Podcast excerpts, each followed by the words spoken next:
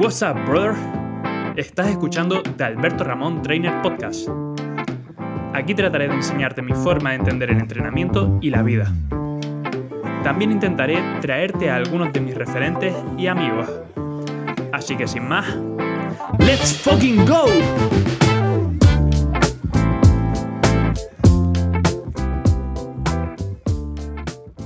Muy buenas familias, bienvenidos al episodio número 13 de, de Alberto Ramón Trainer Podcast. En el episodio de hoy tengo la suerte de compartir charlas y café con el grandísimo Rubén Espinosa.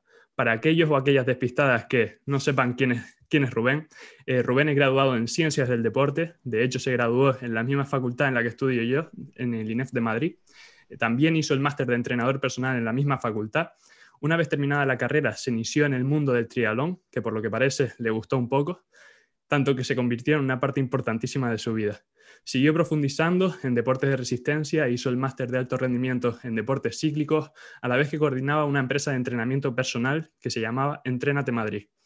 Y formaba parte de la dirección técnica de Indoor Triathlon, es profesor también de la plataforma AudioFit, creador del podcast de Hijos de la Resistencia y de la newsletter Huella de Hijos de la Resistencia, pero todo esto él ya te lo cuenta en el primer episodio de su podcast. Así que ahora te voy a contar quién es para mí Rubén. Rubén es un tipo que habla sin pelos en la lengua, que si tiene que decir algo, lo dice y punto. Que, que es crudo como la vida misma, que es un apasionado, un tío que va a muerte con lo que hace. Un tipo cercano, amable, agradecido y un pedazo de comunicador que me puso los pelos de punta, los pezones también de punta y me empalmó cuando contó su experiencia en el Ironman de Vitoria. Así que nada más que contar de ti, Rubén. Te doy la bienvenida y espero que pasemos un buen rato juntos. Pues la verdad es que me dejas sin palabras. Muchísimas gracias. Has hecho un resumen de mi vida bastante más potente de lo que yo podría haber hecho y, joder, te agradezco muchísimo las, las palabras, la verdad. Nada, faltaría más, amigos. Y bueno, Rubén, te haría la típica pregunta para iniciar el podcast de, quién es Rubén, pero como paso un poco de lo típico, vamos a ir con, con, otras preguntas no tan típicas para que los que nos estén escuchando te empiecen a conocer un poquito más. Así que para ir entrando en calor, me gustaría preguntarte cómo entiende Rubén la vida y para concretar un poquito más, qué es lo que te hace levantar cada mañana, sin contar el despertador, por supuesto. Pues el Rubén de hoy en día uh, entiende la vida mm, en función a los aprendizajes que ha tenido conociendo a personas que han tenido situaciones muy complicadas. Eh, yo he pasado, como todo el mundo, por diferentes etapas y he tenido diferentes conceptos de, de, lo que debía de ser mi vida, pero hoy en día, insisto, he tenido la suerte de poder compartir momentos, carreras, experiencias, entrevistas con, con personas increíbles uh, que lo han tenido todo en contra. Y ahí es donde he visto realmente que, que, que, la vida es mucho más allá que fijarte en los problemas, que los problemas siempre van a estar, que siempre va a haber alguien peor que tú. Y, mi forma de ver la vida hoy en día es esa. Intento quejarme lo mínimo posible, intento criticar lo mínimo posible, intento aportar todo lo que puedo y siempre posicionarme en el lado de los que suman. A veces obviamente no lo consigo, en ciertos momentos puedo llegar a ser algo quejica, pero siempre intento tener la perspectiva de, de, que, de, somos todos unos auténticos afortunados simplemente por el hecho de, de haber nacido en este momento, ¿no? Entonces, eh, esa es mi, manera, mi manera al final de, verlo.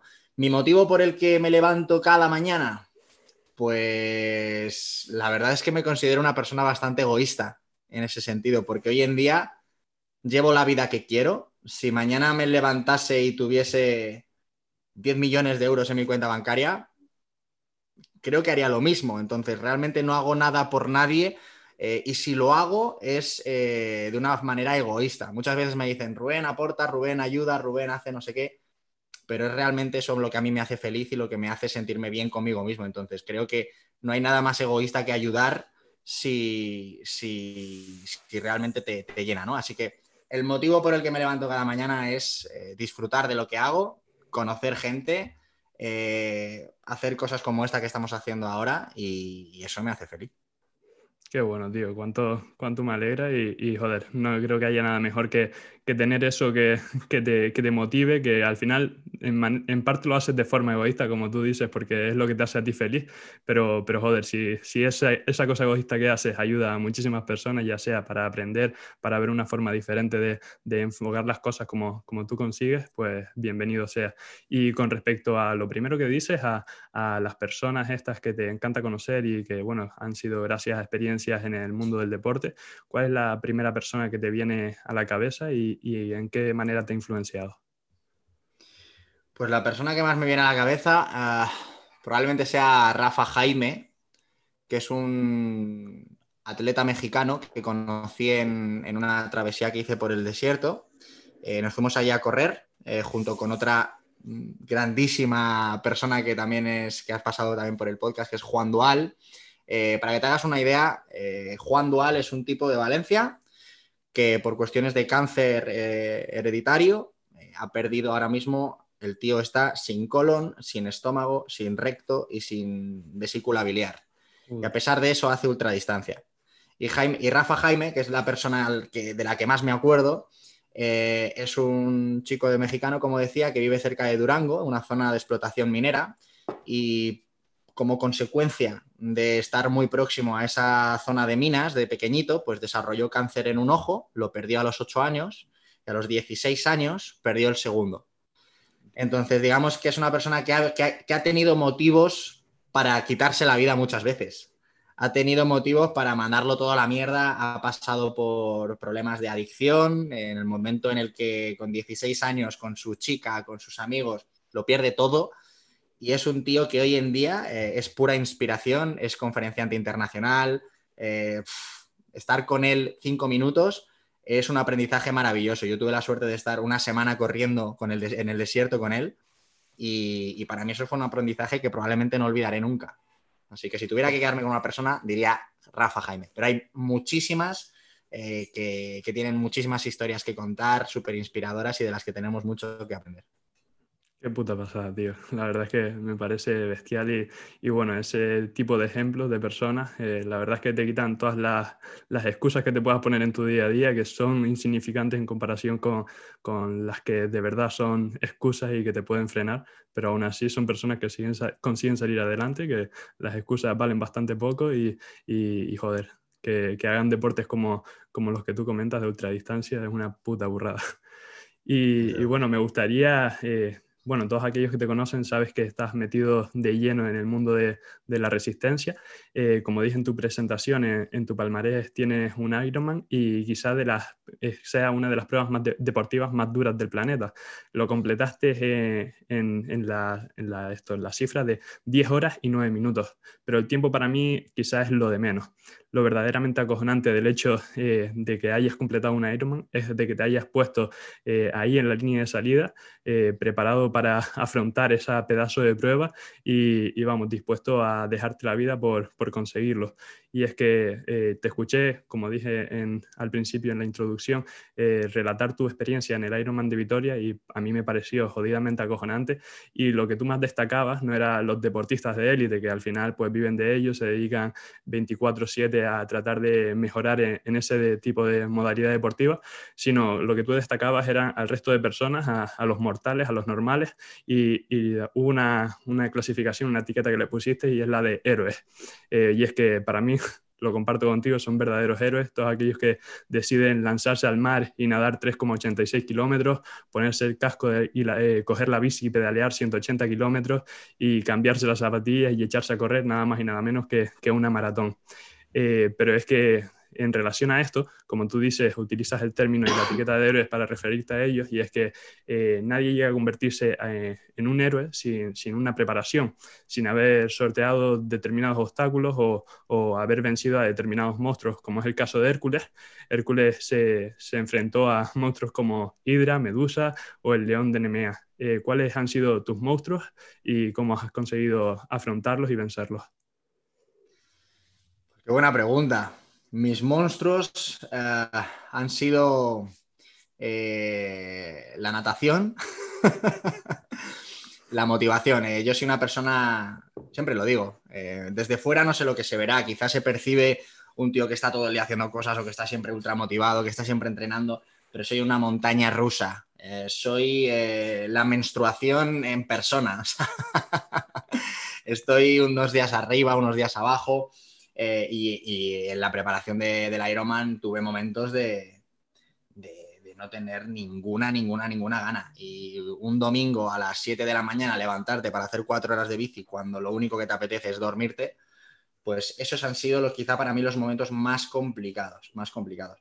Y a partir de ahí, eh, los monstruos mm, realmente han sido inseguridades, eh, molestias que uno, como buen hipocondríaco que es, eh, pues se puede preocupar y puede pensar que van a desembocar en lesiones. Pero bueno, al final son cosas que la gente que, nos dedicamos al entrenamiento, ya no hablo de la ultradistancia, la gente que entrena desde siempre, que siempre ha practicado deporte, eh, creo que recibimos el dolor de una manera diferente. Ya no estoy hablando de, un dolor lesional del cual tengamos que preocuparnos.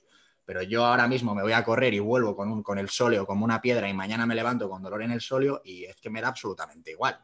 Forma parte de mi vida, igual que te podría pasar a ti o a cualquier otra persona, ¿no? Entonces, eh, eso es algo a lo que me he tenido que ir acostumbrando y que he tenido que acostumbrarme sobre todo a otro tipo de dolores. Yo fisiológicamente eh, no he nacido ni muchísimo menos para hacer deportes de resistencia. Yo vengo de los deportes de fuerza, de los deportes de colectivos o individuales, pero siempre eh, de desplazamientos. He jugado, he hecho mucho tenis, he hecho muay thai, he mucho deporte de contacto. ¿Qué quiero decir con esto? Que me ha tocado eh, convertirme o entrenarme lo máximo posible para que fisiológicamente mi cuerpo se adaptase a algo tan diferente como es la, larga distancia, ¿no? Eso ha sido difícil, eso ha sido complicado, el proceso ha sido duro, pero ahora mismo estoy experimentando unas sensaciones y unos entrenamientos que en mi vida he hecho. Entonces, al final, los, grandes miedos, los grandes monstruos, por hilar con, la pregunta, al final son los que una vez superados sacan lo mejor de ti mismo. y, justo después de semanas de cero motivación, después de semanas duras en las que no apetece o en las que estás cansado, ahí es cuando, cuando realmente se generan esos, esos beneficios que en otras circunstancias no, no ves. Qué pasada, tío. la verdad es que no puedo estar más de acuerdo contigo con, con, lo que dices y yo creo que eh, como bien dices, los que practican deporte, al final, y si lo llevan practicando ya mucho tiempo, pues están hechos como de, otro palo, ¿no? Que, al final eh, el deporte te enseña muchísimo, muchísimos valores que, al final yo creo que se pueden aplicar a cualquier aspecto, tanto la vida personal como laboral, y, me parece brutal todo lo que te transmite, pero también esa capacidad de, sufrir y, de soportar el dolor, que al final pues te, va a ayudar sí o sí a afrontar los problemas que se te presenten en tu vida. Eh, en relación a, lo de pues si estás hecho fisiológicamente o no para, el deporte de la resistencia. Eh, me parece también brutal que hayas ido en contra en contracorriente porque, porque al final si no, si no tienes todas las cartas eh, bien dadas en la mano, pues al final es mucho más complicado eh, echarle huevos y, de verdad tratar de buscar el máximo rendimiento que, puedas alcanzar. ¿no? Un claro ejemplo de eso sería un jugador de baloncesto que yo porque, porque vengo del mundo de la canasta, pues un claro ejemplo sería un jugador bajito que, que no tiene las capacidades que tienen los jugadores altos que están más eh, hechos para, ese tipo de deporte. ¿no? Un claro ejemplo de eso es Facundo Campacho, un, argentino que jugó en el Real Madrid y ahora mismo está en la NBA y, por él nadie apostaba un duro. De hecho, eh, durante mucho tiempo eh, nadie quería contar con él en, su equipo y, finalmente a base de trabajo y de, huevos, porque el tío es un pelotudo, pues la verdad es que ha conseguido meterse ahí en la NBA y en un mundo de alto, ¿sabes?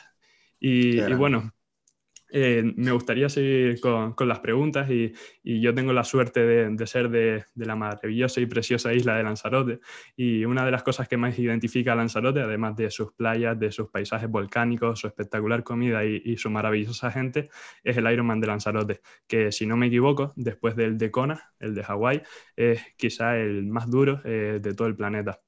Eh, sé que tu intención era competir el año pasado eh, en la edición que se iba a realizar, pero finalmente se, canceló con motivos del COVID. Eh, pero sé también de buena mano que, estás tratando de preparar el Ironman de esta edición del 2021. pero viendo cómo sigue esta mierda y esta situación del COVID, imagino que hay todavía mucha incertidumbre en base a si se va a realizar la prueba o no. Esperemos que no, toco madera, pero en el caso de que se cancele la prueba, ¿cómo lo afrontarías tú a nivel, a nivel emocional y cómo modificarías tu planificación de cara a seguir planteándote objetivos? Yo doy por hecho que no se va a correr. Me he mentalizado ya. Eh, creo que es la mejor forma de, de anticiparte a las hostias. El año pasado la verdad es que fue un golpe bastante, bastante duro al principio, hasta que lo pensé dos veces. Porque claro, volvemos a lo mismo que a la, primera pregunta que me has hecho, ¿no? Eh, o a la segunda, a la tercera, cuando me has preguntado qué persona se te viene a la cabeza. Esto es lo de siempre. Eh, mira, esto para, para, que para animar a la gente a que, vea, a que vea la entrevista por vídeo. Esto es mi móvil, ¿vale? Ayer se me cayó el móvil en plena castellana y le pasaron ocho coches por encima. Me cabré muchísimo. Me duró el enfado un minuto. O sea, que todos nuestros problemas sean estos. Que todos nuestros problemas sean que se cancelen pruebas. Entonces, teniendo en cuenta las circunstancias que está viviendo la gente, teniendo en cuenta eh, las miles de movidas y las miles de historias graves que nos pueden suceder, que todos mis problemas de verdad, o sea, que se cancele Lanzarote o que se cancele lo que se tenga que cancelar cada año a cambio de que mi familia esté bien y a cambio de que a mí no me falte para comer. Entonces, teniendo eso en cuenta, eh, he decidido dar por hecho, viendo las circunstancias, que no se va a hacer Lanzarote, tengo plan B, pero yo estoy entrenando como si se fuese a competir. Y mi entrenamiento ahora mismo está orientado al 22 de mayo y, luego en julio a, Vitoria. Independientemente de que se pueda hacer una o se pueda hacer otra o no se pueda hacer ninguna o se puedan hacer las dos, el plan B es en julio eh, hacer el, esto no, no lo he comentado todavía, pero será la primera vez, hacer el camino de Santiago, ir un, ir un Santiago corriendo en 15 días. Que eso sí que no me lo van a poder prohibir a priori, ojo, que a lo mejor también, pero no será un problema. O sea, en ese sentido, claro que jode, claro que cuesta, son muchos meses entrenando, pero ahora mismo me dicen a cualquiera de nosotros, le dicen que cualquiera de nuestros familiares tenga que pasar por un momento complicado de salud y que le den por culo a Lanzarote y que le den por culo a cualquier prueba. Entonces, en ese sentido, intento verlo con esa perspectiva. Es una forma de autoengañarse para no estar fastidiado, también te lo digo. Porque aquí cada uno con sus problemas, pues los, asume y los llora como buenamente puede, ¿no? Pero vamos, viendo las circunstancias. El año pasado realmente fue más complicado porque el año pasado todavía no éramos conscientes, quizá, o al menos yo, de lo importante que, lo que estaba ocurriendo y del impacto que esto iba a tener en las personas. Entonces, el año pasado para mí hacer Lanzarote era mi prioridad absoluta. Ahora mismo mi prioridad es otra. Y Lanzarote pues, va a estar ahí. Lanzarote no se va a hundir. esperemos que no. ¡No jodas! Entonces, yo tengo claro que, el día que me muera habré hecho el Ironman de Lanzarote y, bueno, no lo tengo claro, pero, pero al menos haré lo que esté en mi mano, ¿no? Para hacerlo. Y la primera edición que se haga, ahí estaré yo. Eso sí que, sí que, sí que lo sé. Qué bueno, tío. ¿Y, cómo consigues, aunque te autoengañes diciéndote que, que no va, no va a tener lugar la, prueba, ¿cómo consigues mantener la motivación de cara a la planificación que me imagino que estará enfocada a, esa prueba y a la de Vitoria, que, es justo después? Pues relacionándome con gente que hace lo mismo que yo y escuchando historias y leyendo y empapándome de, historias, de anécdotas y de, y de personas que inspiran. Creo que es la mejor manera. Igual que eh, la mayoría de mortales cuando está desmotivado se pone un vídeo de YouTube, pues esa puede ser una forma. Yo prefiero contactar con la persona que están viendo en YouTube y entrevistarla. Entonces, al final, cuando, cuando generas un contexto, un ambiente, un círculo eh, en el que están todos dopados emocionalmente, pues eso al final... Te contagia. Te contagia, te contagia. Y cuando trabajas con personas que, que ponen eh, toda la carne en el asador y que hacen de cada, de cada acción, hacen una maravilla o ponen, pues le ponen pasión a las cosas que hacen, pues es imposible no, contagiarse de eso. Y la gente que no, que está siempre desmotivada es porque convive con gente desmotivada. Lo tengo claro. Totalmente, influye muchísimo en el entorno. La frase esta típica de eres la media de las cinco personas con las que más tiempo pasas, no le falta nada de razón. Y, y bueno, me gustaría seguir eh, todavía tocando un poquito el tema del Ironman de Lanzarote y es que para mí, como te decía previo a empezar a grabar, eh, sería un grandísimo sueño poder competir algún día en el Ironman de, de mi isla y, la verdad es que sería una auténtica pasada. De hecho, eh, acompañé a mi tío que lo hizo hace un par de años, creo recordar, dos o tres años, y lo acompañé durante 10 kilómetros en la parte de, carrera, casi en la parte final, y joder, él no podía ni hablar, se iba arrastrando, eh, pero yo iba con los pelos de punta, los pezones de punta, y diciéndole frases ahí motivantes, y joder, casi, se, casi me emocionaba yo de, estar ahí acompañándolo. Y, vamos, estoy seguro de que la emoción que tienes que sentir a, a lo largo de toda la prueba tiene que ser, eh, vamos, indescriptible que tú la describiste muy bien en el, episodio, pero seguramente ni así conseguiste llevarnos tanto a, la prueba en sí misma. Eh, pero aún así, como, como, tú bien sabrás, eh, el Ironman eh, se dice que te quita años de vida, y, ya que supone un estrés oxidativo a nivel fisiológico brutal. Y, y, me gustaría saber cuál es tu opinión con, respecto, con respecto a esto, sobre que te quite años de vida. Pues a ver, lo de que te quita años de vida es como decir que beberte una copa de vino equivale a tres entrenamientos. Es una forma muy sensacionalista de decir algo, ¿no?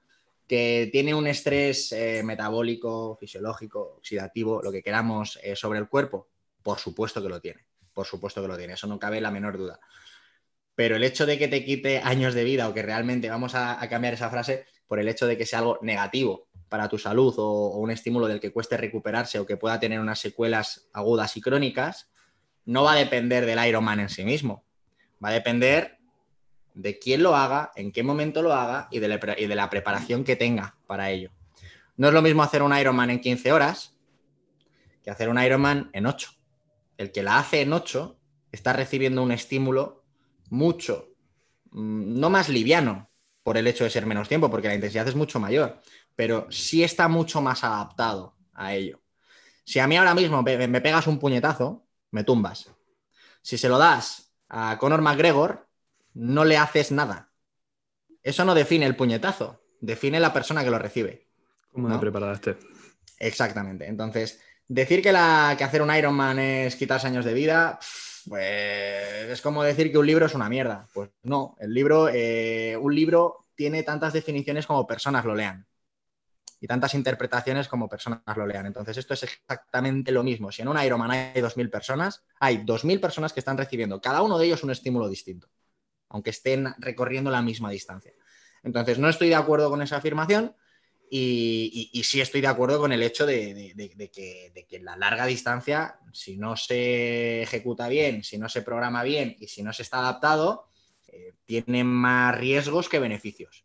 Ahora, es muy difícil eh, y, hasta donde yo sé, la ciencia todavía no está, no está siendo capaz de, sacar estudios eh, longitudinales a lo largo de muchos años eh, para ver realmente las consecuencias que pueden tener este tipo de deportes a largo plazo en, en las personas, tanto en desentrenados como en entrenados. En desentrenados ya sabemos que las consecuencias van a ser negativas porque lo podemos ver al día siguiente, al mes siguiente y al año siguiente.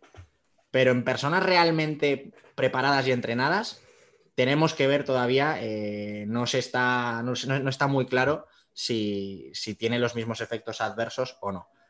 De todas maneras, y perdona que me alargue la respuesta, no te preocupes. Eh, esto de que te quita años de vida o esto de que es malo para la salud o que es contraproducente, eh, puede ser cierto si damos por hecho que la salud es todo aquello que, va asociado a tu físico, a tu fisiología, a tus huesos, a tus órganos. Pero hay una parte que es igual o más importante que lo que concierne al chasis, que es la parte emocional. Ya lo he comentado alguna vez y seguramente me hayas escuchado decirlo. Eh, ¿qué, preferimos? ¿Cantidad o calidad en los años que vivimos? ¿no?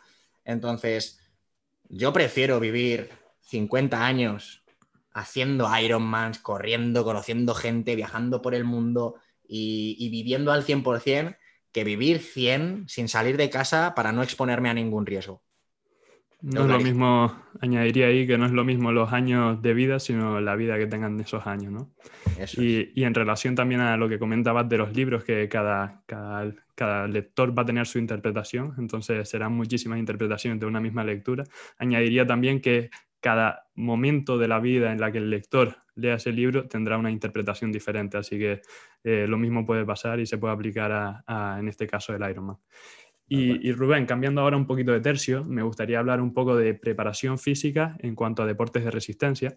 Y es que hay una frase que me encanta y es la de eh, no se debe correr para ponerte en forma, sino ponerte en forma para empezar a correr. Eh, la mayoría de la población, por desgracia, hace todo lo contrario y asocia ejercicio con la carrera y lo primero que hace tras años de sedentarismo y malos hábitos es echarse y salir a correr. ¿no? Normalmente cuando empezamos a practicar algo nuevo, eh, la solemos cagar mucho y, con el tiempo, la experiencia y, el conocimiento nos vamos dando cuenta de esos errores que cometimos. Eh, me gustaría saber, eh, como tú bien has dicho en alguna ocasión, empezaste en el mundo del triatlón cuando terminaste la carrera. Eh, ¿Cuáles fueron las mayores pifiadas que cometiste al principio de, tu recorrido en este mundo? Y, cuáles serían los consejos que, le habrías dado al Rubén que se inició en el triatlón? Y, bueno, ¿cuáles aplicarías? Pues mm,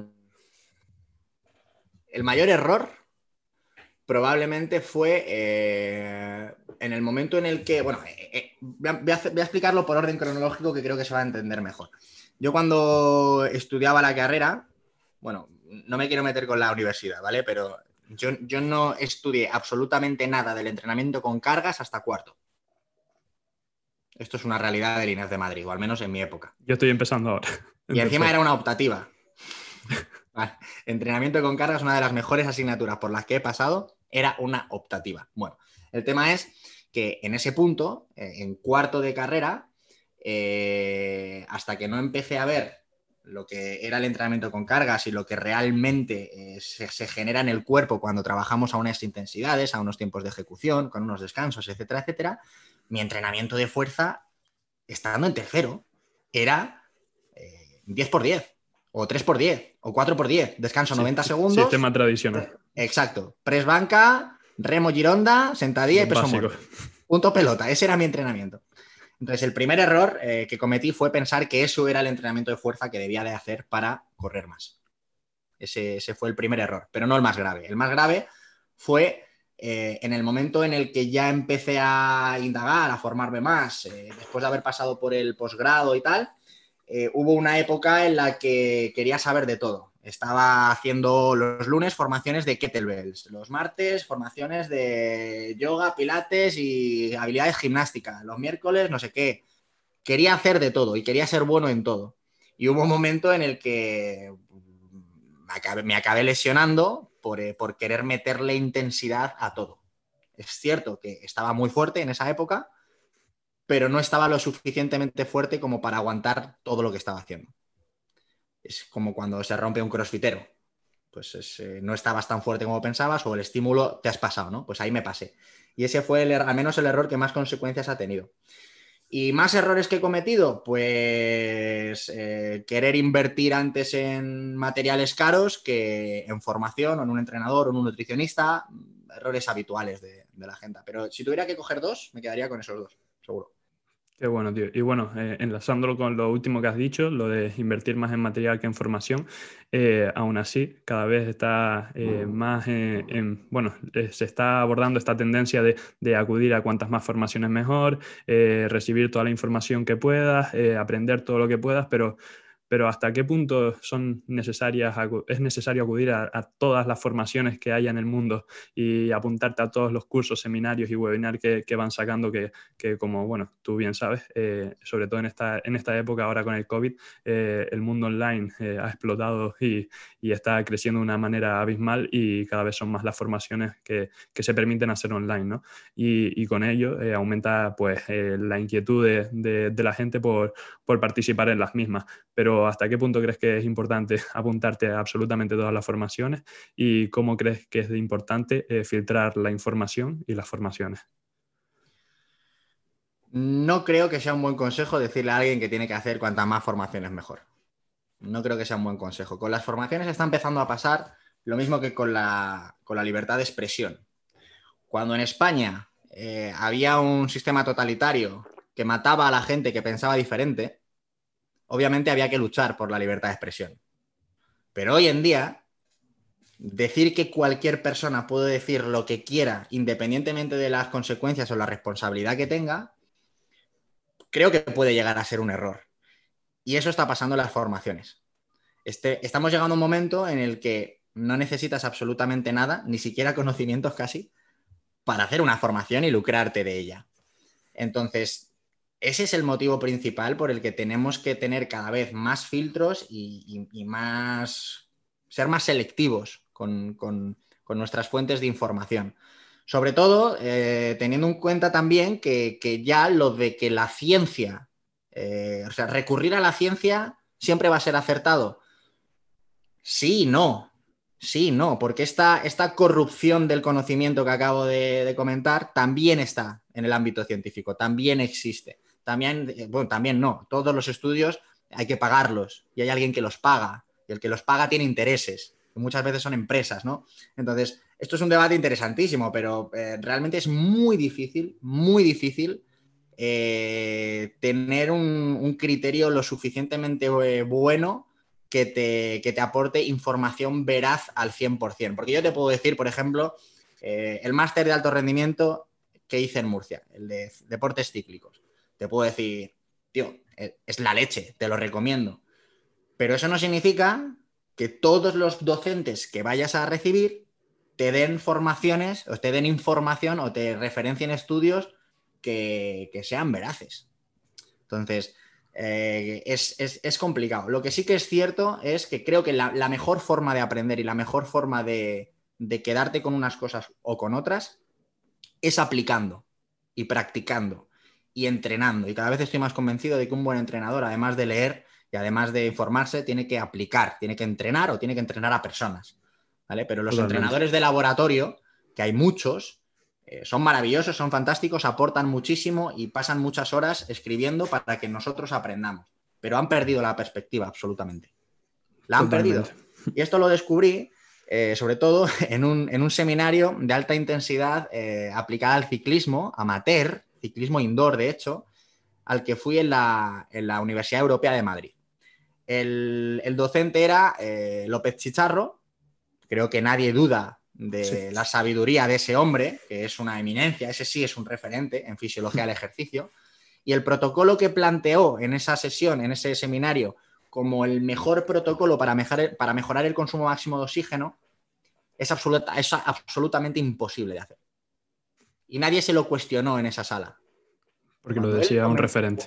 Exacto. Cuando él comentó cuál era el protocolo, que creo recordar que era eh, seis intervalos de tres minutos al 95% de la frecuencia cardíaca de reserva.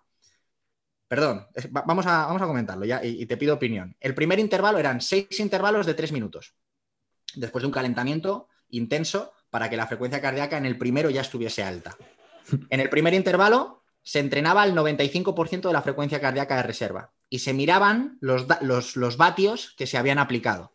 Esos eran los vatios que había que sostener en el resto de, intervalos. ¿Vale? Y en los descansos, que creo recordar que eran un minuto y medio, había que ir al 50% de esos vatios. Es decir, en el primer intervalo, intervalo se entrenaba, se prescribía la frecuencia cardíaca y en el resto los vatios que habías dado. Y López Chicharro argumentaba, con toda la razón del mundo desde mi punto de vista, que era una buena manera de individualizar la intensidad en función del día, porque el 95% de tu frecuencia cardíaca hoy, Variará. ¿vale? mañana eh, va a corresponder a otros vatios distintos y pasado a otros. ¿no? Entonces es una muy buena forma de individualizar. Claro, López Chicharro contó esto y todos dijimos, chapo, chapo, eres un crack. Ahora, a los dos días yo estaba en una bike intentando hacer eso. Y se supone que para un nivel amateur. Sí, pues yo reventé al tercero. O sea, era, era, era absolutamente imposible. Esto es un ejemplo, esto es una, es una anécdota, pero esto es lo que debemos hacer con, lo que leemos, con lo que decimos, sí, esto es la leche, tal, no sé qué, no sé cuántos. El entrenamiento por velocidad. Eh, si pierdes un 20% de la velocidad de la primera repetición, vas a perder adaptaciones, vas a perder aplicaciones. Vale, sí. ¿Cuántos entrenadores tienen, trabajan con encoders? Y los que los tienen, ¿cuántos tiempo, cuánto tiempo tardas tú en preparar un encoder en una sesión de entrenamiento personal en la que tienes que meter, o sea, la ciencia está muy bien, pero hay que, hay que, hay que ver cómo narices la aplicamos, ¿no? Entonces, en este sentido, yo creo que la mejor forma de filtrar información es aplicando lo que leas. Y lo que leas, búscala en una fuente de información decente. Porque si te vas a leer la dieta Duncan y la aplicas, vas a ver que funciona. Porque, pero lo que no vas a ver van a ser las consecuencias. ¿no? Vamos, que podríamos resumir que en la teoría muchas veces dista de la práctica y que hasta que no lo vivencias, no lo, no lo llevas a la práctica tú mismo y, con tus clientes o contigo mismo, pues no, te, no eres capaz de diferenciar lo que es válido de lo que no. Y, Rubén, eh, he de decirte que, para la preparación de esta entrevista me, ha echado una mano eh, tu amigo y compañero Infantes y, bueno, eh, la idea era tratar de exprimirte al máximo, creo que de momento lo estamos consiguiendo. Y, la pregunta siguiente es una que, es obra de, Infantes, así que me apetecía compartirla también contigo para, ver qué, nos respondes. Y es que Imagina por un momento que te viene un cliente que practica deporte de resistencia a nivel amateur, en sus ratos libres, que es padre, que tiene un trabajo, tiene responsabilidades, en fin, tiene de todo menos tiempo. Como, como consecuencia, con suerte, como mucho, entrena eh, cuatro días a la semana, entre 40 minutos y una hora la sesión. Seguramente lo que le guste eh, lo que más le gusta en el mundo sea practicar el deporte de resistencia que, en el que suele competir y considera que debe dedicar todo su tiempo de entrenamiento a mejorar en, este, en esta misma modalidad, ¿no? en la práctica del deporte de resistencia. Pero tú sabes de la importancia que tiene el entrenamiento de fuerza para aumentar el rendimiento, para prevenir lesiones y también para la salud en general. ¿Cómo le convences a, este, a esta persona de que tiene que eh, combinar tanto las sesiones de resistencia con alguna sesión de fuerza a la semana? Pues una vez más con práctica. y esto es algo que he cambiado en los últimos años. Yo antes era de, mira este estudio, mira lo que dice esto, mira lo que dice lo otro, mira lo que podemos hacer. Mira, les hablaba de aplicación de fuerza, les hablaba de, bueno, pues hasta, hasta hace pocas entrevistas cuando me preguntaban esto siempre decía lo mismo. Pero ahora eh, realmente lo que les digo, claro, ahora estoy en un momento profesional en el que me puedo permitir ciertos lujos, como por ejemplo decir que aquí mando yo. Entonces, claro, antes no podía. Te lo, has ganado. bueno, no sé si me lo he ganado. El caso es que ahora me hacen caso, antes pasaban de mí. Entonces, eh, eh, lo que he llegado a hacer ha sido eh, preparar miles o preparar 400 u 800 sin correr. Y es muy fácil demostrarle a una persona amateur que no tenga un registro en mil estratosférico, es muy fácil conseguir que tenga una marca, una marca personal solo entrenándole la fuerza. Sin, dejarle que corra. En dos semanas, ¿eh?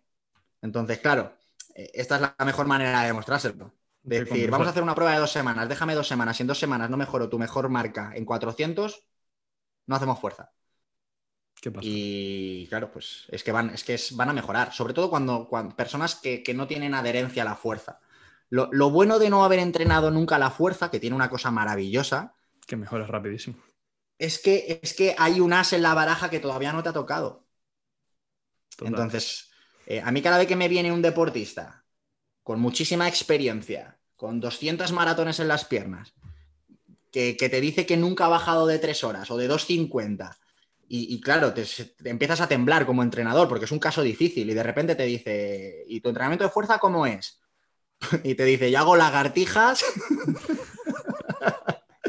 y tres cosas más. Pero ¿cuánto tienes en peso muerto? 20 eh, kilos, mándame un vídeo. Y ves que no saben hacerlo, o sea, dices, ya está, me ha tocado la lotería.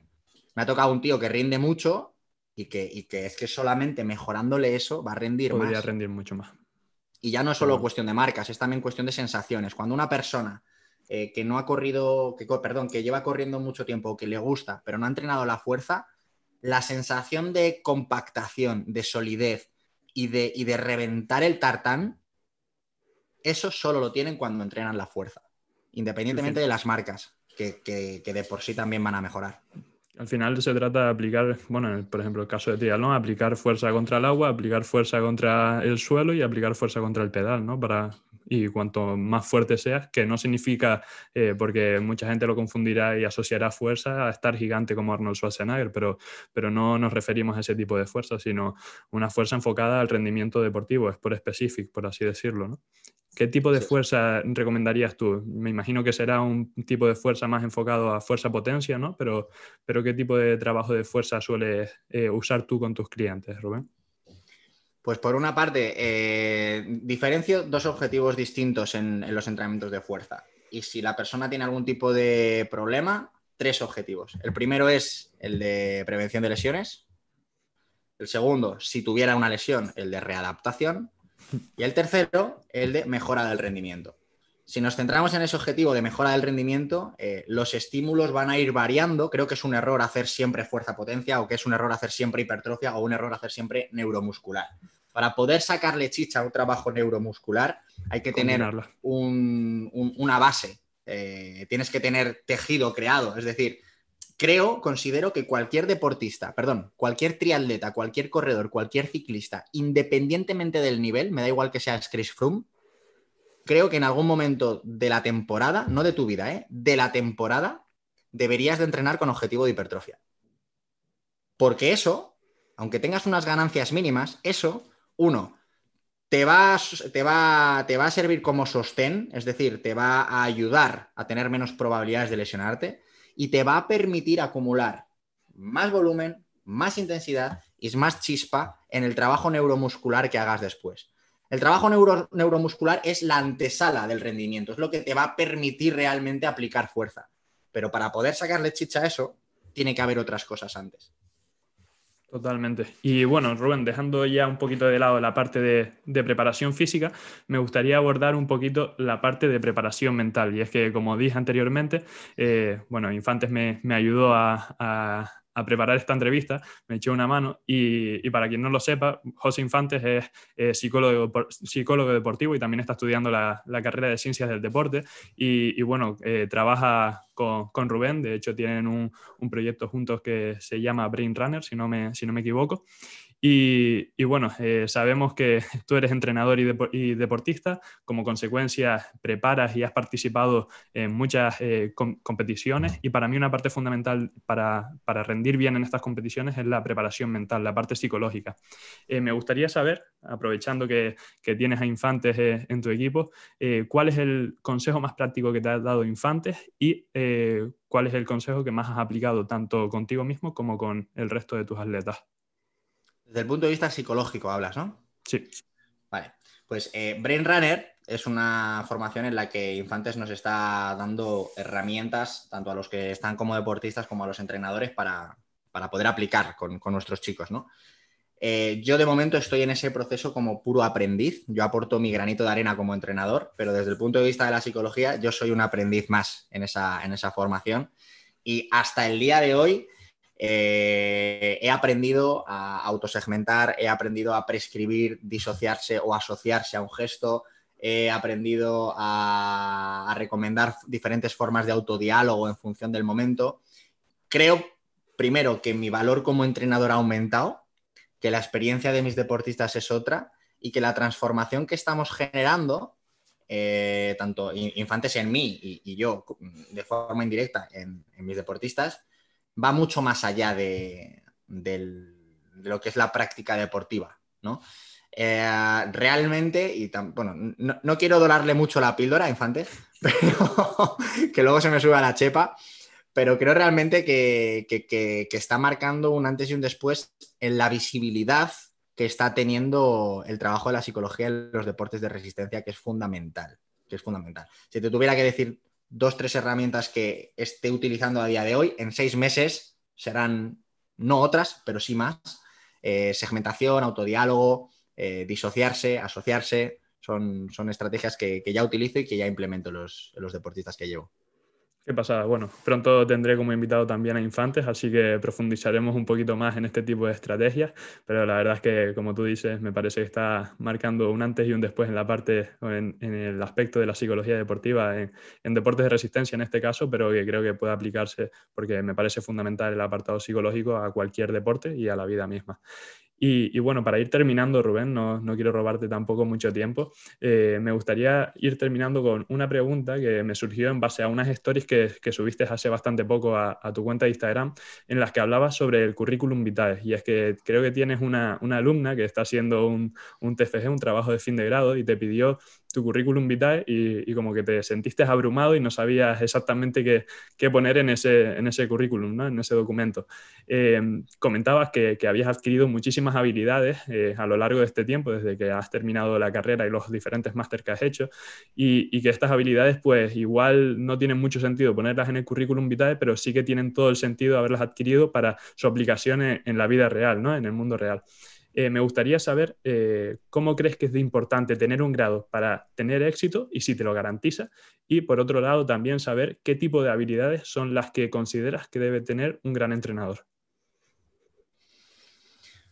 Pues la primera pregunta era sobre la universidad, ¿no? Si, considero que es, importante tener un grado. Eh, a ver, creo que la, universidad no es una institución por la que haya que pasar de forma indispensable, pero sí creo y estoy convencido de que construye, forja y, crea una buena base para, al menos ya no para poder saber mucho sobre un tema, sino para poder desenvolverse en, el ámbito social o laboral. Eh, a mí la gente cuando me dice, Rubén, es que tú hablas muy bien, tienes mucha verborrea. Si me tendrías que haber visto en el instituto. A mí me daba vergüenza salir a la pizarra a decir cualquier cosa. Todas esas habilidades o esa forma de ser las he forjado en, mi periodo universitario. Para mí la universidad ha sido mucho más que aprender anatomía, fisiología y kinesiología o sistemática. Todo lo que aprendas en la universidad, todo lo técnico lo puedes aprender de, otra forma, en otra institución, lo puedes aprender online o lo puedes aprender a través de libros. Pero la universidad, eh, para mí, va más de personas, va más de compañeros, va más de horas en la cafetería, va más de tardes en la biblioteca, va más de experiencias. Y eso creo que vale mucho más que la matrícula que pagamos anualmente. Eso es para mí la universidad. Irme de Erasmus un año a Roma, eso es la universidad. Entonces creo que, es, fundamental que cualquier persona pase un proceso de, salir de casa de papá y mamá y de conocer mundo y de exponerse a gente que no conoce, de hacer nuevas amistades, abrir un poco la, mente y la perspectiva. Entonces, en ese sentido, creo que la universidad es una muy buena herramienta. Ahora, desde el punto de vista técnico, no es que esté anticuada, es que eh, no cubre las competencias que una persona necesita fuera. ¿Qué necesita un entrenador para ser bueno? Pues no es suficiente con contenido y con, formación técnica. De hecho, eh, hay una frase de mi entrenador, de Carlos Andar, que me encanta, que me dice, Rubén, no se puede ser un 10 en todo. Esto me lo dice cuando, cuando le digo, Carlos, es que el sábado tengo cuatro horas de bici, pero luego tengo una comida que tengo que ir porque es el cumpleaños de no sé quién. Me dice, Rubén, no puede ser un 10 en todo. O sea, si tienes un 10 en entrenamiento, vas a sacar un 0 en novia y en amigos. Así que me da igual que no saques un 10 en entrenamiento, vamos a por un 7 en todo, ¿no? Entonces, en este sentido, igual, eh, tengo el placer y la suerte de conocer a muchos entrenadores, algunos muy buenos, otros muy malos y otros que están en ese abanico de grises que es maravilloso y que es donde creo que nos tendremos que mover todos a lo largo del tiempo. Eh, yo no estoy dispuesto a ser el mejor entrenador ni el que más sabe a cambio de quitar de mi vida otras cosas que son fundamentales el tipo que se encierra en un laboratorio 50 horas a la semana, hay que ver si es capaz de desenvolverse con un cliente eh, de la mejor forma posible. Ser entrenador es ser muy psicólogo, ser entrenador eh, y trabajar one-to-one con personas es camaleonizarse con cada uno de sus clientes. A mí me ha tocado ser el nieto adorable de la señora de 72 años que entrenaba a las 8 y a las 9 y media hablar de, corridas de toros y del mundo taurino con un tío que era torero al que entrenaba. Y yo soy anti, bueno, antitaurino, no me gusta esa etiqueta, pero a mí no me gustan los toros, no, no abogo por ellos. Y he leído revistas de ello. Y dices, ¿qué tiene que ver eso con el, con el entrenamiento? Nada. Pero, pero, va, pero, pero va de personas. Va de personas. Y eso es el entrenamiento. Si no hay un buen feeling, nadie te va a pagar 50 a la hora durante 8 meses, durante 8 años o durante una semana. Entonces, creo que, esas habilidades son las que no te enseñan en la universidad, por ejemplo. Eh, un buen entrenador necesita comunicar muy bien, eh, formación, por supuesto, pero eso lo damos por hecho. Y a partir de ahí, eh, todo esto que se habla ahora de un entrenador necesita que si redes sociales, que si no sé qué, que si no sé cuántos, yo creo que lo que necesita es conocer todas las posibilidades que existen para poder ganarte la vida. Y una de ellas, una, es eh, montarte, montarte tú tu propio negocio y montarte tú el tinglado. Crear cosas para que personas que no te conocen vengan y te compren. Si decides tirar hacia esa vertiente, entonces sí, vas a tener que tener una serie de habilidades y una serie de conocimientos, de herramientas digitales, técnicas, etcétera, etcétera, para poder llegar a cuantas más personas mejor y para envolver tu mensaje de una manera atractiva, porque tú puedes saber mucho, pero si lo cuentas de una forma así monótona, que eres un coñazo, que no te aguanta ni Dios, ¿quién te va a escuchar? ¿No? Totalmente. Totalmente de acuerdo con eso y va mucho más allá de, como tú dices, de los conocimientos técnicos que, que tengas sobre entrenamiento, sino también, pues eso, eh, capacidad de, establecer relaciones, de comunicar, de, empatía con, la persona que tienes delante, de ponerte en su lugar muchas veces para poder entender, eh, pues eso, eh, cómo se encuentra, cuánto ha descansado de, de ser, al final, pues una persona con la que se pueda echar un café o una cerveza. Yo creo que esa es la función del entrenador y la de guiarte en el camino del entrenamiento, que, evidentemente tienes más conocimiento que esa persona a la que estás entrenando. Y, bueno, Rubén, para, ya para, ir cerrando, las dos últimas preguntas. La primera de ellas es de los oyentes del podcast, de, los seguidores. Y en este caso es de, un conocido tuyo, de Víctor Signal, de arroba improve barra baja en Instagram. Eh, que de hecho lo conoces y, tienes una entrevista con él en la que se la recomiendo a todos los que estén escuchando porque la verdad es que me encantó. Y, la pregunta es la siguiente, ¿cuáles dirías que son las tres claves para ser un Ironman? Las tres claves. Tener una buena bici. no es broma, broma. las tres claves. La primera, em, que el momento en el que empieces a entrenarlo tengas un nivel de entrenamiento eh, que te permita eh, hacerlo con garantías y sin destrozarte. Es decir, que, la que el momento en el que tomas la decisión y el momento en el que pagas esa inscripción eh, no sea en un momento de éxtasis ni por una apuesta ni por una motiva ni por estar muy motivado, que sea consecuencia de un proceso premeditado y que estratégicamente esté bien planeado. Es decir, que el punto cero, el punto inicial, sea el, momento adecuado. Esa es la primera clave. A partir de ahí, por supuesto, eh, contar con un profesional, si es, si es, posible que no seas tú mismo para, poder eh, completarlo. Eh, y la tercera clave, si es el primero, mm, que el entorno, el contexto del día de la prueba y que la compañía esté ahí, esté ahí. Yo no hubiera ni hecho la misma marca, ni disfrutado igual si mi familia, mis amigos y mi gente no hubiera estado aquel día en, Vitoria. Hubiera sido algo mucho más... O sea, hubiera sido otra cosa, absolutamente diferente y no sé si lo hubiera querido repetir. Pero al final vuelvo a lo mismo. Somos personas. Las personas cuando corren y cuando dicen quiero hacer un Ironman, no lo hacen por el hecho de recorrer, lo hacen por, el, por las sensaciones que te genera el hecho de correr, ¿no? Entonces, para poder eh, disfrutar del proceso y disfrutar sobre todo de la prueba, eh, tienes que tener eh, el entorno, el estar bien, estar tranquilo, en paz contigo mismo.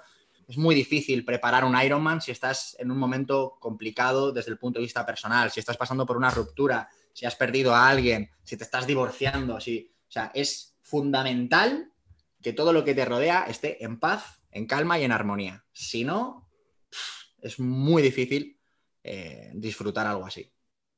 Qué pasa, tío. La verdad es que me parecen tres claves brutales. Espero que, que Víctor te hayan servido estas. Pues sé que estás preparando un Half Ironman, que, que ojalá te vaya muy bien, tío.